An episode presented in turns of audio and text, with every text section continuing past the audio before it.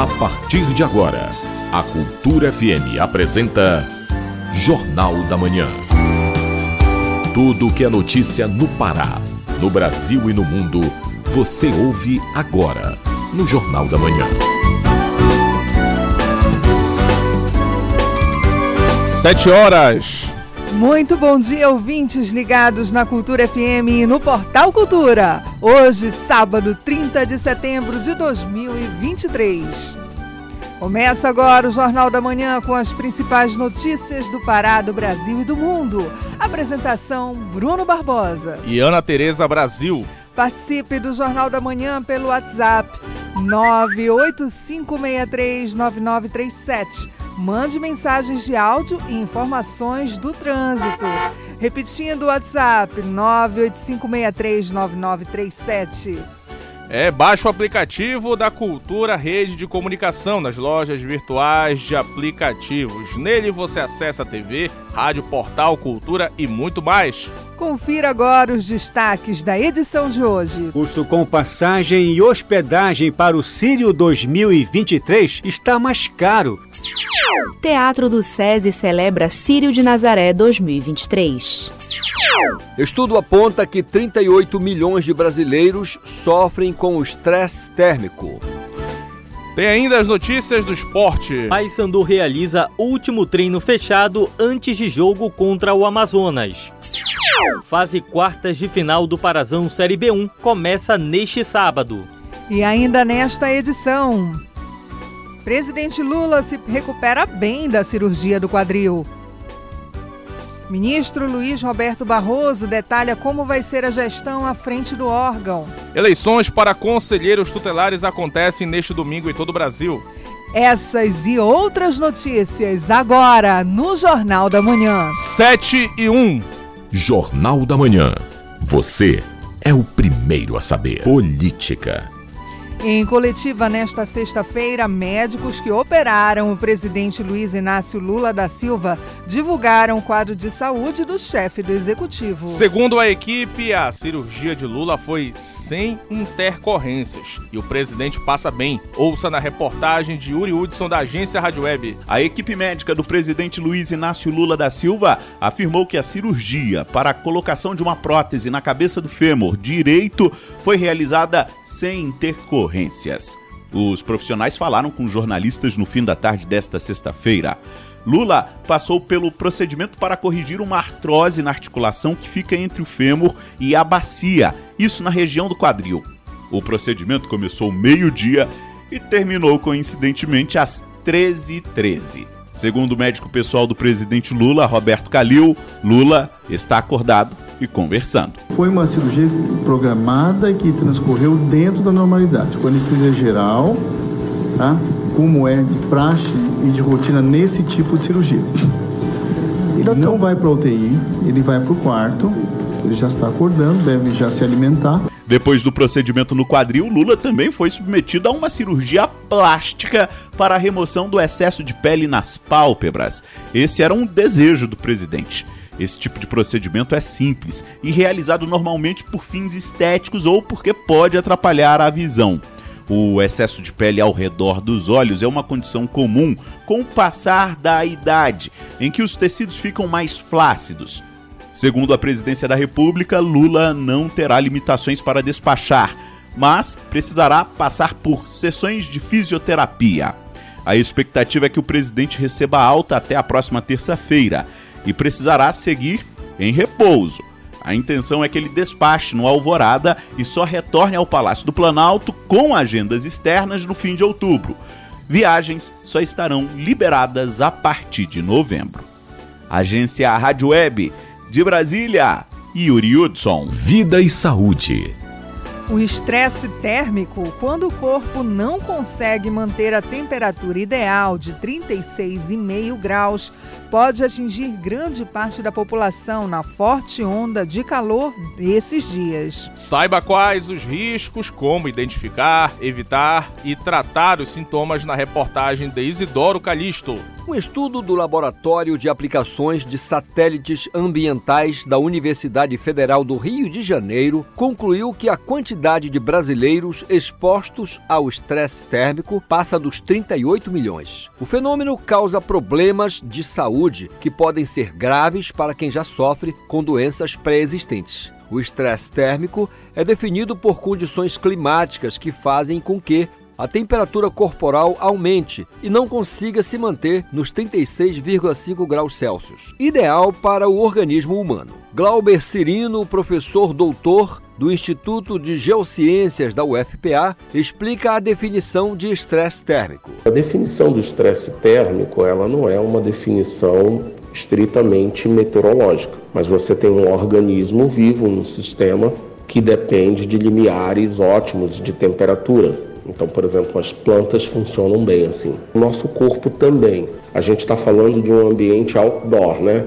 Fora do ambiente de trabalho, você experimenta as condições atmosféricas, elas podem interferir nesse seu estado fisiológico. O Brasil, que vive uma forte onda de calor, registrou nos últimos dias as maiores temperaturas do ano em quatro capitais do Sul e Sudeste. Pesquisadores do IMET dizem que Curitiba, São Paulo, Belo Horizonte e Rio de Janeiro atingiram os maiores picos registrados neste ano. O trabalho focou nas 31 principais cidades da América do Sul, com mais de um milhão de habitantes. 13 delas no Brasil, e analisou que em todas essas regiões houve um aumento gradativo e contínuo no número de horas de estresse térmico. Glauber Cirino, professor doutor do Instituto de Geociências da UFPA, fala sobre os diversos problemas ocasionados pelo fenômeno. São vários tipos de problemas para vários tipos de organismos complexos. Para a gente seria mais perigoso pensar uh, crianças e, e idosos com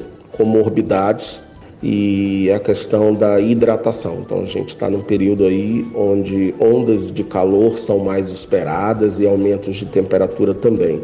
Os estudiosos destacam as projeções obtidas pelo estudo e concluíram que o estresse térmico aumentou consideravelmente nos últimos 40 anos, mas deve também persistir pelas próximas décadas. Isidoro Calixto para o Jornal da Manhã. O HPV, mais conhecido como papilomavírus, infecta cerca de um terço de todas as pessoas do sexo masculino do planeta. O vírus pode estar associado à incidência de outras doenças, como câncer, por exemplo. Saiba mais na reportagem de Marcos Aleixo. De acordo com a Organização Mundial da Saúde, a partir de uma revisão de estudos publicada no The Lancet Global, um terço dos homens é portador do vírus HPV, o papilomavírus humano. Um em cada cinco homens está infectado com um ou mais subtipos de alto risco que estão relacionados ao câncer. O artigo avaliou a prevalência da infecção com base em trabalhos publicados entre 95 e 2022, incluindo dados de 35 países. O tipo mais prevalente encontrado foi o 16, considerado de alto potencial oncogênico, seguido do 6, também associado a tumores. Os homens mais afetados em todos os países são os adultos jovens, principalmente na faixa dos 25 aos 29 anos. O técnico da Coordenação da Saúde do Homem da CESPA, Andrei Porpino, comenta esses dados. O HPV se manifesta nos homens na forma de verrugas, que são chamadas de condiloma, ou ainda de crista de galo, que lembra assim o formato mais ou menos de uma couve-flor. Né? Você pode encontrar no pênis, na bolsa escrotal, no períneo, no ânus, também na cavidade oral. E o HPV é um conjunto de mais de 100 vírus, e o tipo 16 e 18 estão relacionados com o desenvolvimento de lesões malignas, como câncer de pênis, também na boca, garganta, ânus, cólon. Segundo os autores, os resultados mostram que homens sexualmente ativos, independentemente da idade, são reservatórios da infecção genital e, portanto, é necessário aumentar as medidas de prevenção. O HPV é transmitido principalmente por via sexual, seja vaginal, anal ou oral. Na maioria dos casos, o sistema imunológico consegue eliminá-lo rapidamente, mas em outros o vírus pode permanecer latente no organismo e ser reativado anos depois, resultando em verrugas genitais e lesões que têm o potencial de evoluir para câncer. Aproximadamente 40 tipos estão relacionados a infecções genitais. Entre eles, alguns estão especialmente associados ao maior risco de câncer de colo de útero, vagina, ânus, pênis e tumores malignos Como prevenir o HPV? Além de usar preservativo nas relações sexuais, a vacina é fundamental, pois prepara o sistema imune para responder melhor a uma infecção, ajudando a combater o vírus. Andrei Purpino dá mais informações. E a prevenção se dá pelo uso de preservativo, já que é uma lesão, uma infecção sexualmente transmissível e também pode ser prevenido por vacinas que é ofertada no SUS em meninos que ainda não iniciaram a vida ativa, ou seja, meninos de 9 a 14 anos de idade. Mesmo o uso do preservativo não previne 100% a infecção pelo HPV. A vacina é segura e previne a infecção pelos quatro tipos mais prevalentes associados a tumores. A vacina está disponível na rede pública para meninos e meninas entre 9 e 14 anos, além de homens e mulheres imunossuprimidos, como portadores do HIV e transplantados até 45 anos de idade. Ela protege contra nove subtipos do HPV. Marcos Aleixo para o Jornal da Manhã. 7 e 10. Jornal da Manhã. Informação na sua sintonia. Luiz Roberto Barroso, novo presidente do STF, explica como vai ser a gestão à frente do órgão. E mesmo diante do conflito com o Congresso, como no caso do marco temporal, Barroso reforçou que não existe crise entre os poderes. A reportagem é de Gésio Passos, da Rádio Nacional. O ministro Luiz Roberto Barroso, novo presidente do STF, apresentou as diretrizes para sua gestão à frente da corte nesta sexta-feira. Diante do conflito com o Congresso, como o caso do marco temporal para a demarcação das terras indígenas, aprovado pelos parlamentares e rechaçado pelo Supremo, Barroso reforçou que não existe crise entre os poderes. Eu, honesto e sinceramente, diria que não, não vejo crise. O que existe, como em qualquer democracia, são é a necessidade de relações institucionais fundadas no diálogo, na boa vontade e na boa fé. E disso eu não tenho nenhuma dúvida que acontecerá. Barroso afirmou que a questão do marco temporal ainda precisa ser sancionada pelo presidente da República e, se questionada no STF, irá se pronunciar sobre questões polêmicas como a interrupção de gravidez até 12 semanas de gestação. Barroso destacou a necessidade de discutir essa questão com a sociedade, inclusive no parlamento. A interrupção da gestação é uma questão controvertida em todo o mundo. Em alguns países, esse tema foi resolvido pelos tribunais constitucionais, em outros países foi resolvido, foi tratado por legislação e acho perfeitamente normal que uma questão importante e divisiva da sociedade como essa seja debatida no Congresso também. De modo que não acho que isso seja um problema e não acho que essa seja uma questão que possa ser levada adiante sem um debate público relevante. Sobre a descriminalização de drogas para uso pessoal, o ministro Luiz Roberto Barroso destacou que essa foi uma decisão do Congresso Nacional. Ele ressaltou que o Supremo apenas discute a quantidade que configura a posse. O Congresso Nacional despenalizou, ou seja, deixou de prever a pena de prisão para o usuário, no que aliás fez muito bem. Portanto, o Supremo não está mexendo nisso. O que não se tem compreendido adequadamente é o que, que o Supremo está fazendo. O Supremo basicamente é definir qual quantidade vai ser considerada porte e qual quantidade a partir da qual nós vamos considerar tráfico. E isso é da competência do Supremo porque quem prende é o juiz. O ministro Luiz Roberto Barroso também defendeu que seja regulado o uso das redes sociais, garantindo um compartilhamento de receitas entre as plataformas digitais e as empresas de jornalismo. O presidente do STF afirmou que já na próxima semana, na terça-feira, irá pautar uma das suas prioridades, que é a discussão das ilegalidades no sistema prisional do país. Da Rádio Nacional em Brasília, Gésio Passos. 7 e 13. A seguir, no Jornal da Manhã. Neste domingo tem eleições para conselheiros tutelares no país. Cultura FM, aqui você ouve primeiro, a gente volta já. Jornal da Manhã, de segunda a sábado, às 7 da manhã, aqui na Cultura FM. Estamos apresentando Jornal da Manhã.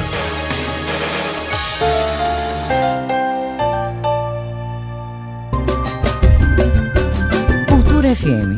Aqui você ouve música paraense. Hoje me fiz poeta pra falar de você. buscando a palavra mais certa. Música brasileira. Namorando aquela mina, mas não sei se ela me namora.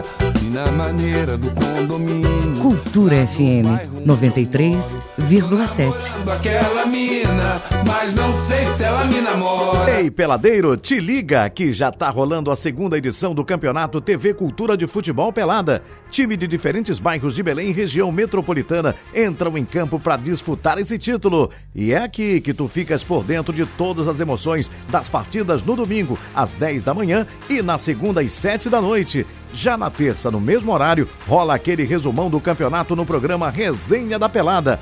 Peladeiro, bom de bola, é aqui na TV, Portal e app Cultura.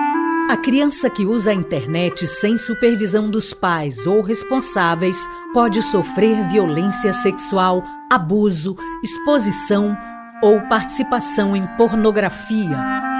A Sociedade Brasileira de Pediatria recomenda que crianças de até dois anos não façam uso de nenhuma tecnologia.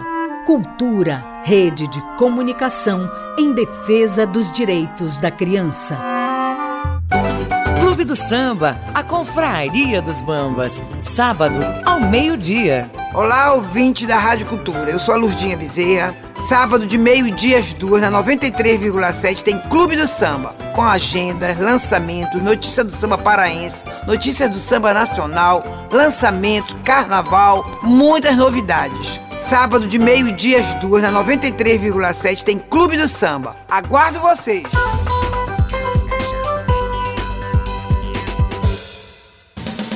Voltamos a apresentar Jornal da Manhã. Previsão do tempo.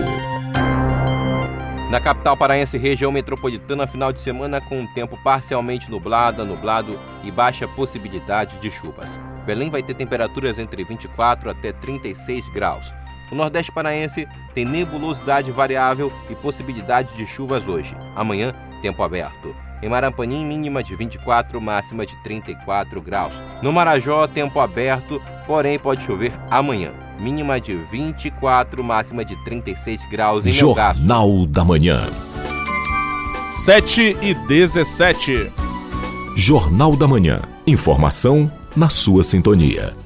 Eleições para conselheiros tutelares acontecem neste domingo em todo o Brasil. Vão ser escolhidos cerca de 30 mil conselheiros. Saiba por que é importante votar na reportagem de Sayonara Moreno, da Rádio Nacional.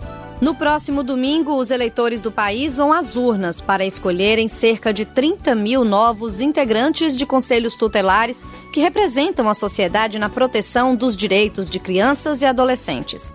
Os eleitos têm como missão atuar quando a família, a comunidade ou o Estado não respeitam os direitos previstos no ECA, o Estatuto da Criança e do Adolescente.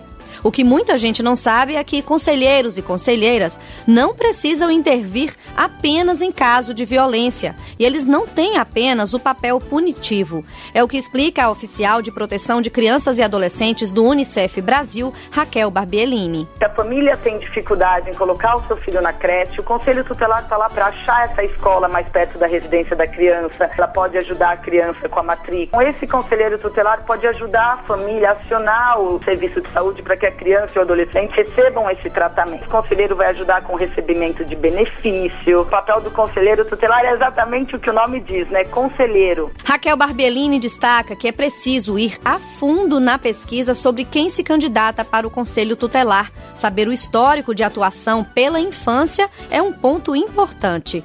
O coordenador do Sistema de Garantias de Direitos do Ministério de Direitos Humanos e Cidadania, Diego Alves, alerta que a má escolha traz riscos enormes para as crianças. Pessoas sem experiência e que levam em conta opiniões e práticas pessoais não são indicadas para o papel. Se ele sobrepõe a sua visão pessoal, religiosa, partidária no exercício dessa função, ele acaba violando o direito. Um exemplo muito comum é os conselheiros tutelares que, por terem uma visão religiosa diferente, resolvem tirar a guarda de uma criança, da sua mãe, da sua família, que pratica uma religião distinta, né? Isso é muito comum com as religiões de matrizes africanas, né? Que são perseguidas por conselheiros que têm uma outra visão, sendo que só porque ela tem aquela religião, isso não significa nenhuma violação de direito. Diego Alves diz que é fundamental que todas as pessoas escolhidas para os conselhos tutelares devem se basear unicamente no Estatuto da Criança e do Adolescente e na legislação brasileira. Quem também destaca a importância das eleições deste domingo é o ministro dos Direitos Humanos, Silvio Almeida, que pede à população que se conscientize da importância de ir às urnas. Trata, portanto, de garantir que nós vamos participar democraticamente da eleição das pessoas que vão cuidar da vida de crianças e adolescentes, especialmente aquelas crianças e adolescentes, são muitas no Brasil, que não contam com o amparo de uma família, que não contam com o abraço, com o sustento de um pai ou de uma mãe, não só por elas, mas por todas as crianças do Brasil, que nós precisamos exercer esse direito e esse dever, que é participar da eleição para conselheiros e conselheiras tutelares. As eleições ocorrem no domingo, 1 de outubro, em todo o Brasil, das 8 da manhã até as 5 horas da tarde. Para votar, o eleitor deve comparecer munido do título de eleitor e documento oficial de identificação. Da Rádio Nacional em Brasília, Sayonara Moreno. Agora 7 horas e 20 minutos. O Pará é notícia. Encontro discute parcerias para projetos que visam estimular o desenvolvimento sustentável no Marajó. As informações com o correspondente Delson Vale. Representantes do Instituto de Desenvolvimento Florestal e da Biodiversidade, DEFLORBIL, e da Empresa Brasileira de Pesquisa Agropecuária Embrapa discutiram possíveis parcerias para impulsionar o desenvolvimento sustentável aqui no arquipélago do Marajó. O encontro avaliou oportunidades de colaboração entre as instituições para promover a conservação ambiental e o avanço da agricultura sustentável. A reunião, realizada na sede do Escritório Regional do Marajó 2, do IDEFLORBIL em Soure, contou com a presença de representantes de ambas instituições, além de técnicos e pesquisadores. Durante o encontro foram discutidos temas como a conservação dos recursos naturais, o manejo florestal, a produção agropecuária sustentável e as possibilidades de aproveitamento dos conhecimentos científicos da Embrapa para a região. Uma das estratégias propostas foi a introdução do projeto Manejaí, a metodologia de manejo de mínimo impacto foi desenvolvida pelos técnicos da Embrapa e possibilitou o aumento de 30% na produção do açaí. Aqueles que aderem ao Manejaí recebem um kit com mochila, ferramentas e uma cartilha com todas as orientações sobre práticas sustentáveis de condução do manejo e distribuição das espécies nativas que são consorciadas com açaí, uma das espécies nativas prioritárias do bem diverso. De Souria, Delson Vale para o Jornal da Manhã. Segunda etapa do projeto Ilha do Coco ganha licença ambiental em Parauapebas. Acompanhe agora as notícias de outros municípios num giro pelo interior com Bruno Barbosa. Com o aval da Secretaria Municipal de Meio Ambiente, o Programa de Saneamento Ambiental, Macrodrenagem e Recuperação de Igarapés e Margens do Rio Parauapebas, PROSAP, vai iniciar mais uma frente de obras. O trecho contemplado nesta etapa vai do complexo turístico até a rodovia Doutor Faisal Salmen, a antiga PA 275. A estrada fica na margem do Igarapé, Ilha do Coco. No arquipélago do Marajó, representantes da Caixa Econômica Federal e da Prefeitura de Breves fizeram uma visita técnica nas obras que vão ser feitas por meio de convênio. São seis vias que vão receber pavimentação incluindo a Avenida Rio Branco, a orla que vai ser construída e a Feira do Artesanato. Ao todo vão ser quase 5 milhões de reais aplicados nos benefícios ao município. No oeste do Pará, a cidade de Belterra realiza hoje a quinta etapa do projeto Prefeitura em Ação. A iniciativa começa daqui a pouco, a partir das 9 da manhã, na comunidade Bragança. Vão ser ofertados aos moradores benefícios como emissão de RG, atendimentos do cadastro único e Bolsa Família, jurídico, consultas médicas e odontológicas. Bruno Barbosa para o Jornal da Manhã.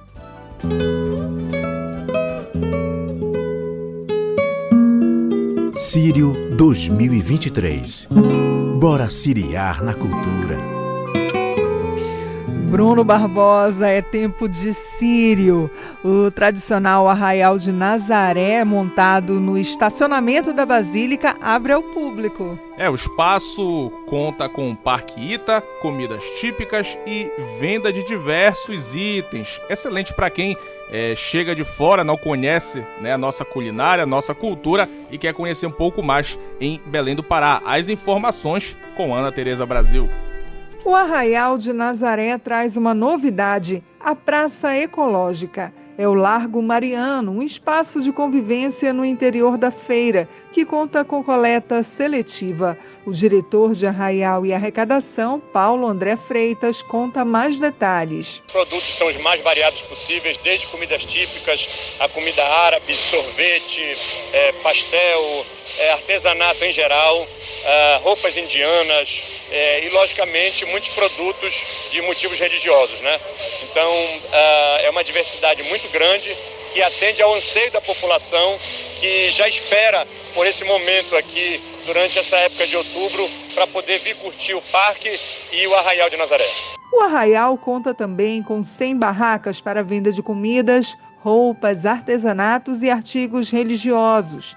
Nazaré Marrom é sócia da Marrom Artesanato e vende artigos religiosos. Ela comenta a importância de participar do evento. Nosso objetivo maior é propagar a fé através dessa manifestação aqui, que é o Sírio né, de Nazaré, e a gente também quer evangelizar, não é só o lucro em si. E é muito importante a nossa participação aqui. O Arraial de Nazaré vai funcionar até o dia 26 de novembro. A expectativa é que cerca de 160 mil pessoas passem pelo local aos finais de semana. A advogada Cíntia Simões aproveitou o primeiro dia de funcionamento do parque para levar as crianças. É uma oportunidade única para as crianças começarem a, a se divertir, aproveitar a, o Arraial de Nazaré que começa hoje. A ansiedade delas estava grande então hoje é o primeiro dia e é, na primeira hora a gente já está aqui para poder aproveitar. A Marina Santos é estudante e reuniu as amigas para brincar. Ela estava ansiosa pela abertura do parque. Muito legal. A gente conta o ano inteiro, tipo, acabou o ITA. Aí a gente, 365, 364, 363, até chegar no zero e aí recomeça esse ITA de novo, que a gente que traz nosso sorriso e a nossa alegria para cá. O Parque Ita funciona de 16 às 22 horas de segunda a quinta e de 16 às 22h30 de sexta a sábado. Aos domingos, o espaço abre às 10 da manhã e segue até às 10h30 da noite. Durante a quadra Nazarena, de 8 a 22 de outubro, o parque vai funcionar até às 11 da noite. Com reportagem de Tamires Nicolau, Ana Tereza Brasil para o Jornal da Manhã. Agora, uma notícia de Santarém. A Polícia Rodoviária Federal vai reforçar a segurança para os romeiros que vão participar da caminhada de fé com Maria. O evento acontece no fim do mês de novembro. A medida é para evitar acidentes, a exemplo do que aconteceu no ano passado, quando duas pessoas morreram. O correspondente Miguel Oliveira tem outras informações. No ano passado, a caminhada de fé com Maria foi marcada pela tragédia quando um condutor embriagado furou o bloqueio de segurança da estrada e atropelou e matou dois caminhantes. O acidente aconteceu no dia 14 de dezembro de 2022, na BR-163. Mas este ano, a caminhada de fé com Maria terá segurança redobrada na BR-163 no trecho entre Mojuí dos Campos e Santarém. O Exército vai fechar os ramais da rodovia Santarém-Cuiabá para evitar o que aconteceu no ano passado, como explica o chefe da Polícia Rodoviária Federal, Sidmar Oliveira. A Polícia Rodoviária Federal, no primeiro momento, a gente vai, é, no período da tarde, vai estar fazendo algumas barreiras, vai estar tentando tirar de circulação bebida alcoólica, é, as pessoas que têm objeto perfurante vão também tirar de circulação esse tipo de, de, de, objeto, né? E no período da noite a gente vai estar juntamente com as demais polícias, né? Polícia Militar, é, Corpo de Bombeiros, SMT, SAMU, juntamente com os caminhantes para a gente tentar também é, levar essa segurança pública. Vamos pedir também apoio do Exército para que a gente consiga fechar ali alguns ramais, porque esses ramais ali passaram a ser muito muito colonizados, pessoas que passaram da cidade morar ali na região do Planalto. E com isso ali à noite as pessoas elas precisam fazer alguma compra e elas acabam é, deslocando com seus veículos juntamente com os caminhantes. A gente vai tentar evitar isso aí também. Durante o dia do evento, dia 2 de dezembro e na madrugada do dia 3 de dezembro, a Polícia Rodoviária Federal vai reforçar o efetivo na BR-163 em parceria com os demais órgãos como Secretaria Municipal de Mobilidade e Trânsito, SMT, Departamento de Estado de Trânsito, DETRAN, Corpo de Bombeiros, Polícia Militar e o Serviço de Atendimento Móvel de Urgência, o SAMU. A Caminhada de Fé com Maria é um evento que reúne milhares de peregrinos entre os municípios de Mojuí dos Campos e Santarém e acontece no domingo seguinte ao Círio de Nossa Senhora da Conceição, marcado este ano para o dia 26 de novembro, de Santarém. Miguel Oliveira para o Jornal da Manhã. Sírio 2023. Bora siriar na cultura. Sete e meia. O mundo é notícia. É hora do Giro Internacional com Ana Tereza Brasil. Nova York está sofrendo com grandes enchentes e interrupções em serviços essenciais devido à chuva. Este mês de setembro já é o mais chuvoso dos últimos 140 anos, com mais de 348,9 milímetros registrados até ontem. Imagens mostram ruas, avenidas e estações de metrô completamente alagadas. Um dos vídeos publicados nas redes sociais mostra a água saindo das paredes de uma estação de metrô. A governadora Cat Huckle declarou o estado de emergência e pediu aos nova-iorquinos que permanecessem em casa. O Serviço Nacional de Meteorologia chegou a emitir um aviso de enchente repentina considerável para a cidade e seus entornos. Vários estabelecimentos, incluindo escolas, sofreram com as inundações. Aulas foram canceladas ou prosseguiram em andares mais altos dos prédios. A governadora informou que, pelo que ela sabia, nenhuma criança estava em perigo, segundo o jornal New York Times. Com informações do UOL Internacional, Ana Tereza Brasil para o Jornal da Manhã. 7 e 31. A seguir, no Jornal da Manhã. Já já tem as notícias do esporte aqui no JM. A gente volta já. Estamos apresentando Jornal da Manhã.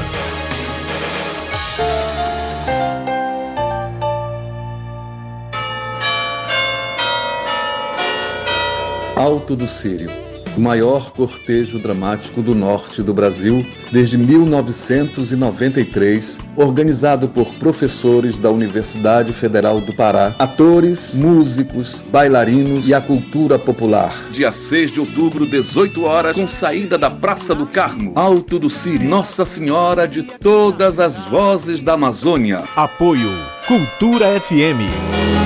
Cultura FM. Aqui você ouve música paraense. Mas só quero te ver e me deixar. Música brasileira. Vão embora de mim.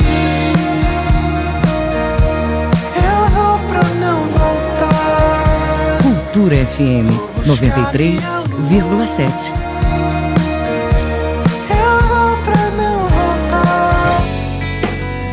Uma sociedade mais justa se constrói com mais participação feminina em todos os espaços. Para combater a desigualdade e apoiar as mulheres nessa luta, precisamos da união de todos. Apoie esta causa. Incentive o protagonismo e as escolhas, defenda a independência econômica, sexual e emocional da mulher. Toda mulher merece o reconhecimento do poder que tem de transformar a sociedade para melhor. Cultura, rede de comunicação.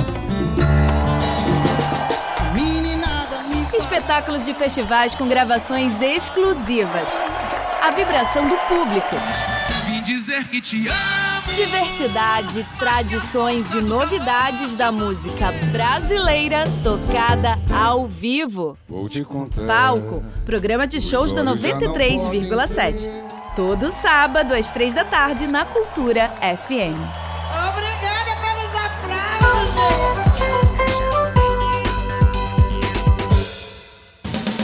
Voltamos a apresentar Jornal da Manhã.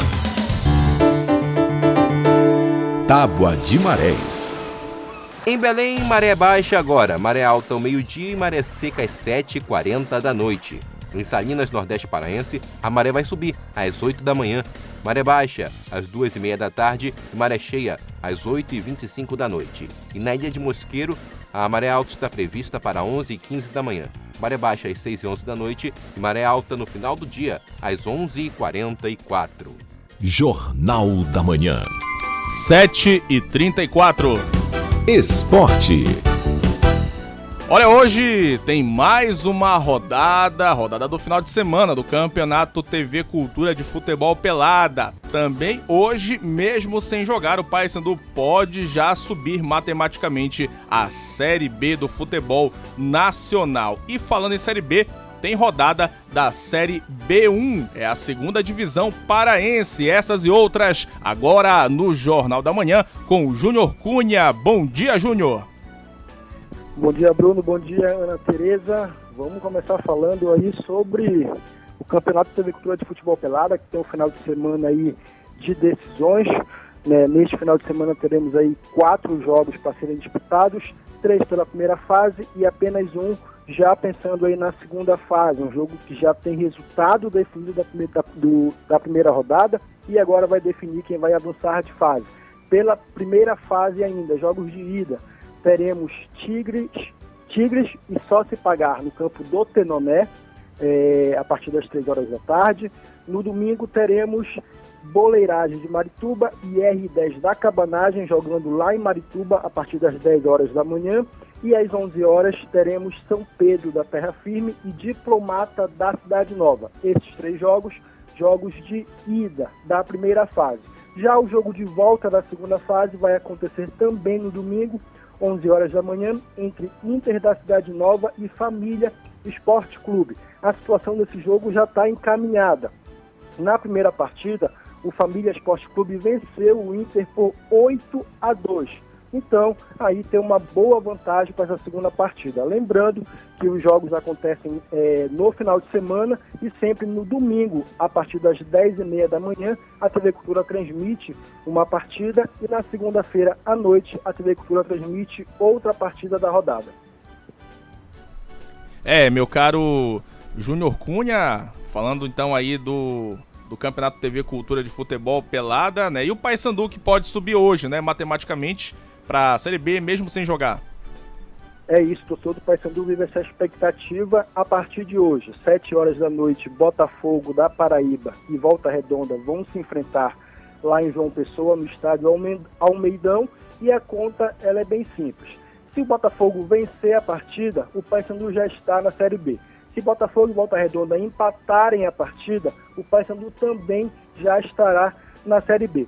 Se o Volta Redonda vencer, aí o Paysandu precisa de um empate amanhã contra o Amazonas para poder confirmar essa vaga. O Paysandu que hoje pela manhã, a partir das 9 horas, vai abrir os portões do estádio Bamparacuruzu para receber o torcedor nesse último treino antes do jogo contra o Amazonas. E aí, essa entrada do torcedor na Curuzu, ela será feita através de um quilo de alimento não perecível. Tudo que for arrecadado no, no treino de hoje será doado às famílias que, que, foram, que sofreram com o um incêndio na última quarta-feira no bairro da Sacramenta, em Belém. Além disso, o Paysandu vai destinar aí parte da renda do jogo de amanhã, que deve ter aí mais de 50 mil torcedores no estádio do Mangueirão, para essas famílias. O Paysandu chega para esse jogo como líder do grupo C no quadrangular da Série C. Paysandu tem 10 pontos, o Amazonas tem 6 pontos, é o segundo colocado, Volta Redonda tem 4 e o Botafogo é o lanterna da chave com 3 pontos. Como eu falei há pouco, a situação do Paysandu é simples. Pode subir hoje com um empate ou uma vitória do Botafogo.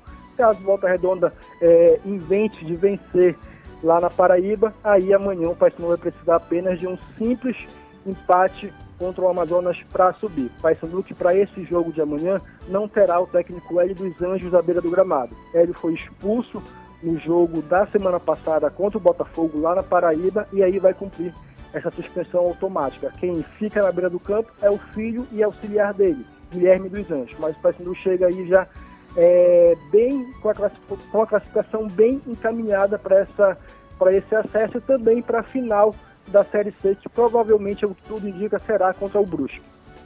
É isso, Juninho. Amanhã, com certeza, o Mangueirão vai estar entupido aí, comemorando o acesso, o retorno do Bicola à Série B do Brasil. E a Série B1 do Parazão, rapaz. Eu vi que ingresso baixou aí pro jogo do Santa Rosa. Bom pra galera que quer conferir aí a segunda divisão paraense. Fala dessa rodada aí, meu caro Júnior. É, a rodada ela, ela vai ser quebrada neste final de semana. Bora lá, porque está acontecendo em paralelo as pré-quartas de finais e já inicia as quartas de finais.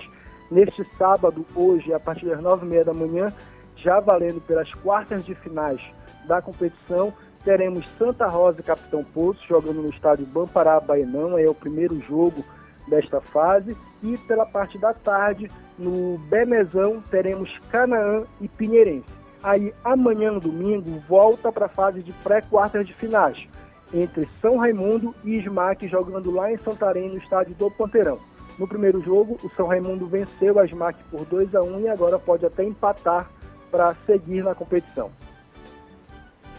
Beleza? Tá aí, meu caro Júnior Cunha. Muito obrigado então pelas informações. Um excelente dia para você. Obrigado, Bruno.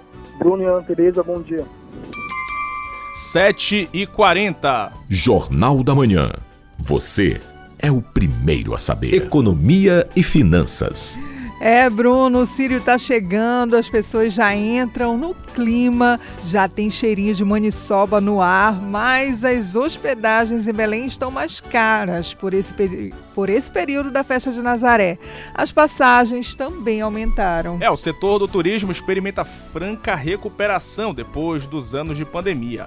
E para a gente saber um pouco mais, vamos acompanhar a reportagem de Marcelo Alencar. Ao longo de 12 meses, uma série de ajustes e reajustes ocorreu no preço dos transportes. No caso dos transportes rodoviários, as peças, combustíveis e gastos com o pessoal fizeram com que as passagens intermunicipais ficassem 9% mais caras. Já as passagens interestaduais tiveram reajuste acima de 10%. O transporte aéreo também teve reajustes elevados, com passagens aéreas que custam em média mais de dois mil reais.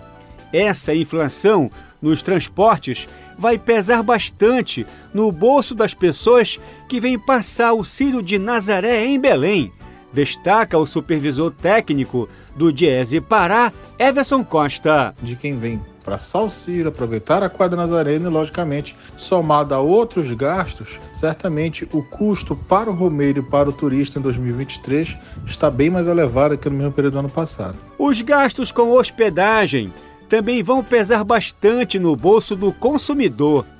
Os reajustes no setor não são uniformes. Dependendo do hotel, das estrelas, padrão, localização e do serviço oferecido, as altas podem ultrapassar 10%. Por isso, é importante o planejamento dos gastos, explica o supervisor técnico do Diese Pará, Everson Costa. Certamente vão exigir do romeiro do turista não só coordenação desses gastos, mas planejamento e, quem sabe, até rateio na hora de fazer as contas para que o passeio em si não fique tão pesado. A expectativa do Diese Pará é que a cidade receba, no período da quadra Nazarena, cerca de 80 mil turistas que devem injetar aproximadamente 150 milhões de reais na economia paraense. Marcelo Alencar, para o Jornal da Manhã. A inadimplência volta a crescer no Brasil e já atinge 66 milhões de brasileiros. Os detalhes com Breno Zonta, da agência Rádio Web. Após dois meses consecutivos de queda, o número de inadimplentes no Brasil teve um pequeno aumento em agosto de 2023. O indicador é realizado pela Confederação Nacional de Dirigentes Logistas, a CNDL, e pelo Serviço de Proteção ao Crédito, o SPC Brasil. Em relação a julho deste ano, a quantidade de consumidores com contas atrasadas aumentou 1,14%.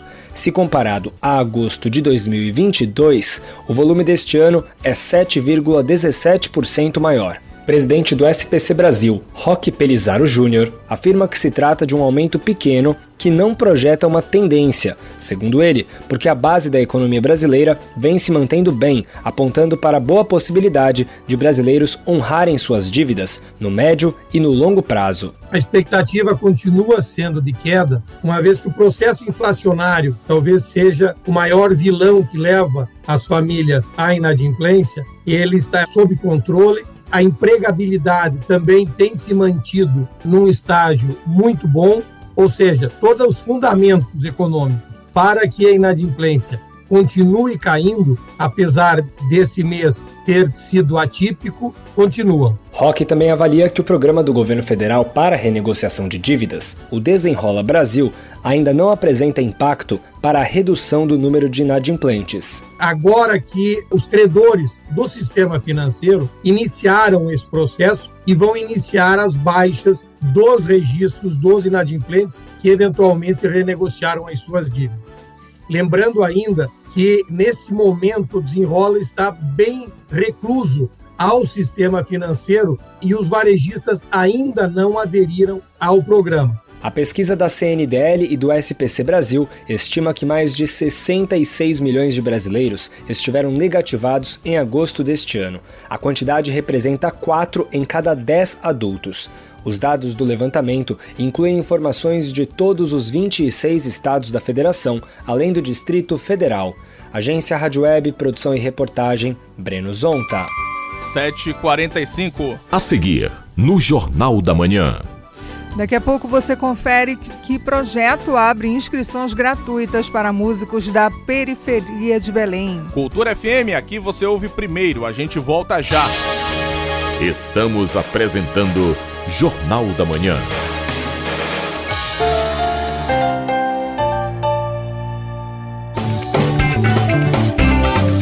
Cultura Eco. Você sabia que quanto mais desperdiçamos águas e poluímos os rios, as hidrelétricas acabam perdendo as suas forças? E isso afeta lá na nossa conta de luz. Então, mano, bora economizar, né, filho? E você que tem essas lâmpadas incandescentes? Sim, essas mesmo, a famosa lâmpada amarela. Tá na hora de trocar pelas de LED. Elas puxam bem menos energia. Não tá usando os aparelhos? Então desliga da tomada. Alguns deles consomem energia mesmo estando desligados. Na hora de comprar um novo eletrodoméstico, procure aqueles com o selo Procel. É, aquele clássico sorrisinho é sinal de economia. Então já sabe, né? Te liga e economiza.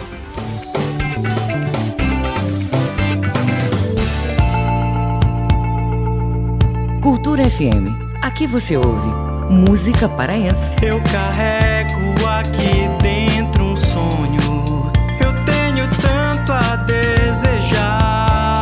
Música brasileira. Escutei alguém abrir os portões. É. Encontrei no coração. Cultura FM 93,7. Os riffs, os vocais e as guitarras mais viscerais estão de volta no sábado à tarde. Balanço do Rock, a mais tribal de todas as festas. Todo sábado, quatro da tarde, aqui na 93,7 Cultura FM. This is Rock and Roll Radio. Stay tuned for more rock and roll.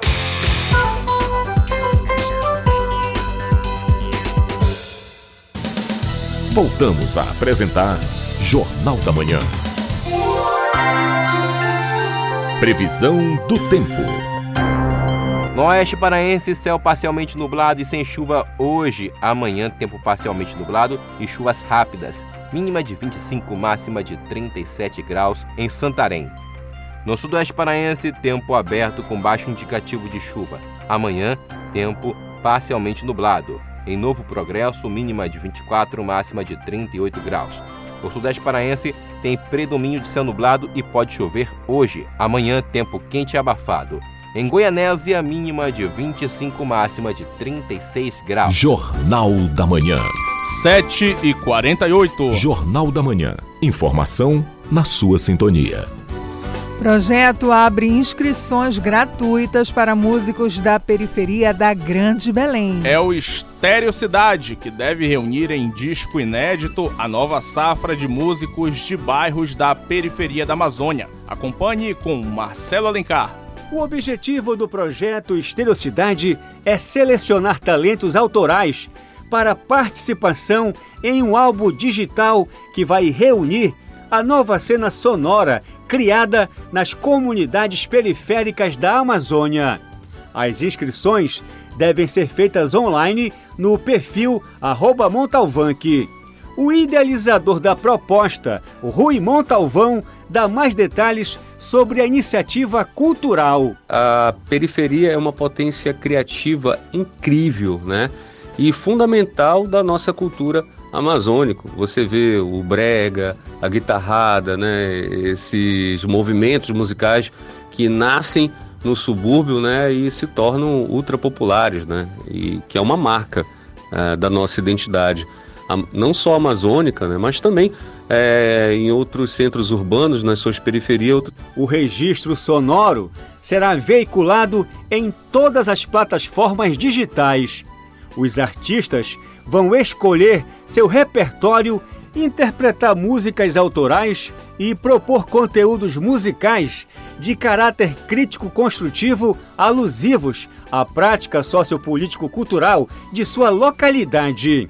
O produtor musical do evento, Léo Sherman, explica a importância da proposta para o cenário musical da região amazônica. Eu acho que pode sim ser muito interessante para quem está começando numa vida artística ter um, um disco gravado junto de vários outros músicos e artistas da cidade. Eu acho muito legal e pode ser muito necessário e importante sim, sabe? Vão ser contemplados no projeto Estereocidade músicos que moram em locais que integram o programa Territórios da Paz, na região metropolitana.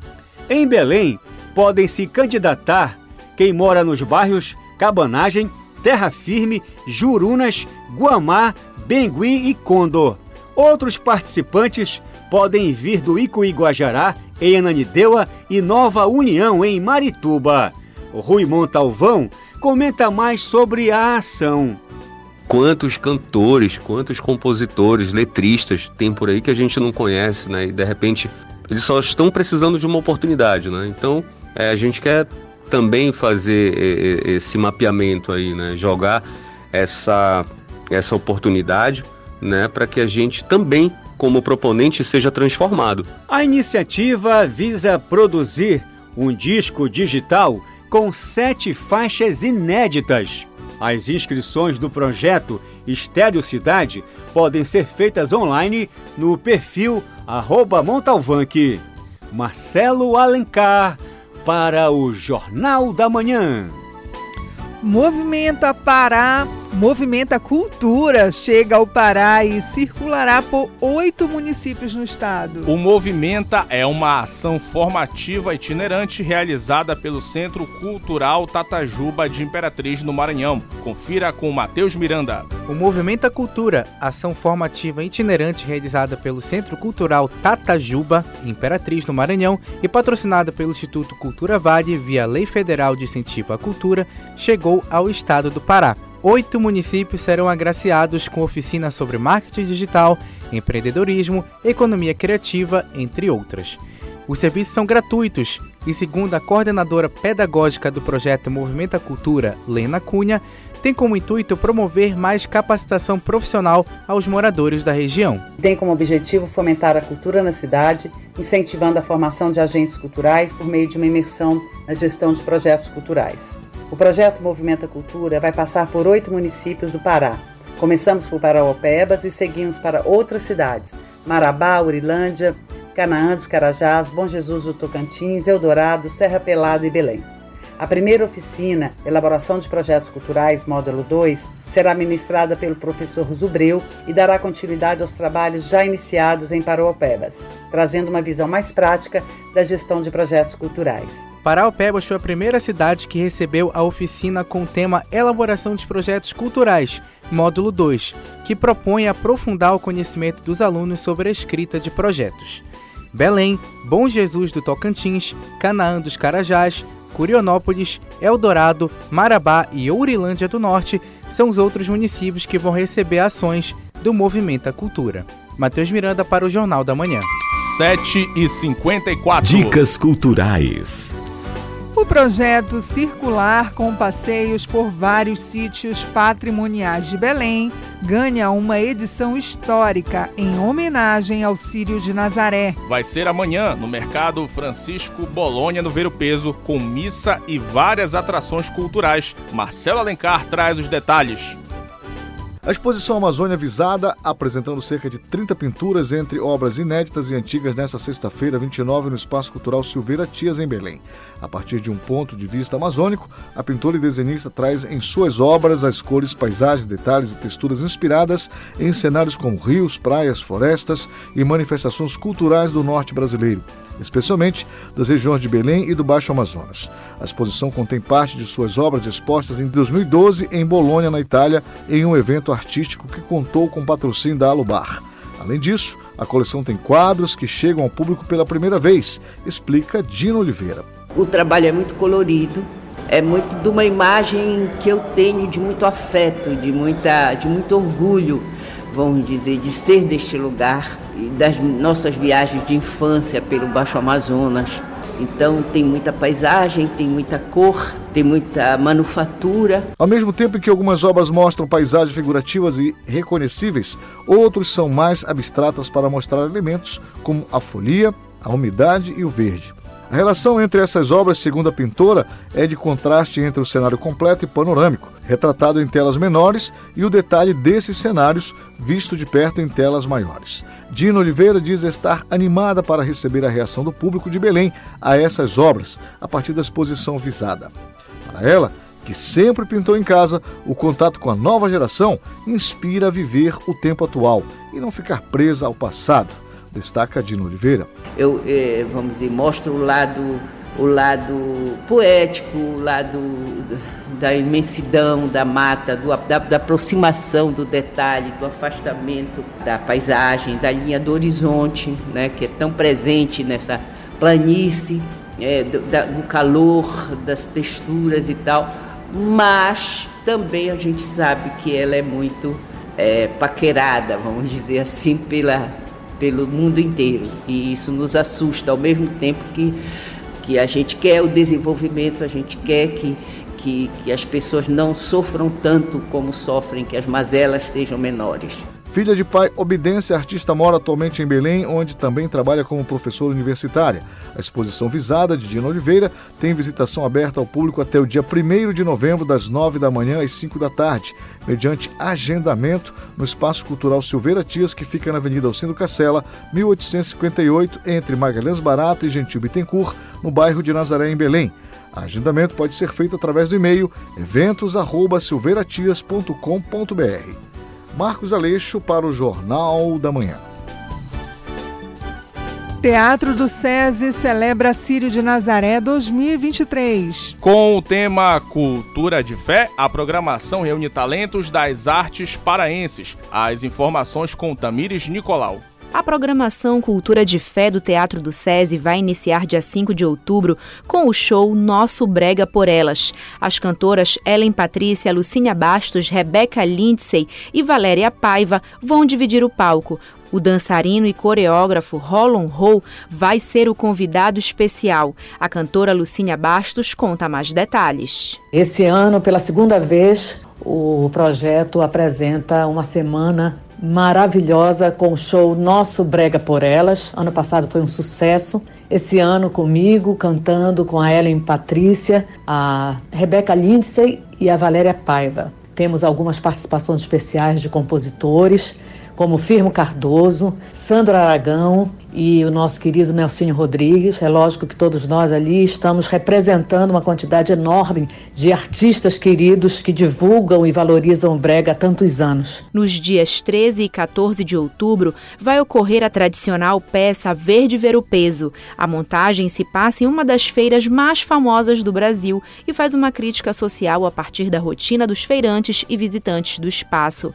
Já no dia 20 de outubro é a vez do show de Marisa Black. A cantora Lucínia Bastos faz um convite ao público. Essa é uma homenagem do Teatro do SESI, é uma homenagem nossa, direção musical do Rodrigo Camarão, direção artística minha. E é isso, a gente quer ver o povo feliz, cantando, dançando de lá, da plateia, como foi ano passado, e divulgando, valorizando a nossa cultura, a cultura que vem do povo e agora patrimônio cultural e material. Maravilha. Grande beijo a toda a equipe da cultura que está sempre nos dando espaço, sempre divulgando e valorizando a nossa cultura. Para finalizar a programação, no dia 28 de outubro, às 7 da noite, vai ocorrer a estreia da Orquestra Sustentável do SESI com o show Amazônia Musical. O espetáculo vai contar com a participação da Marujada de São Benedito de Bragança, Boi Molhadinho, Pássaro Junino Tucano, do músico Félix Robato e da filha dele, Maria Helena, e do músico argentino Neto. Tamiris Nicolau, para o Jornal da Manhã. 7 e 59 Termina aqui o Jornal da Manhã deste sábado, 30 de setembro de 2023. A apresentação foi dele, Bruno Barbosa. E Ana Tereza Brasil. Baixe o aplicativo da Cultura Rede de Comunicação nas lojas virtuais de aplicativos. Nele você acessa a TV, a rádio, portal Cultura e muito mais. Outras notícias você confere a qualquer momento na nossa programação.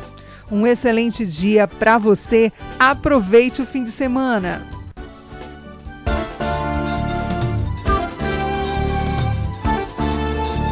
A Cultura FM apresentou Jornal da Manhã, uma produção da Central Cultura de Jornalismo.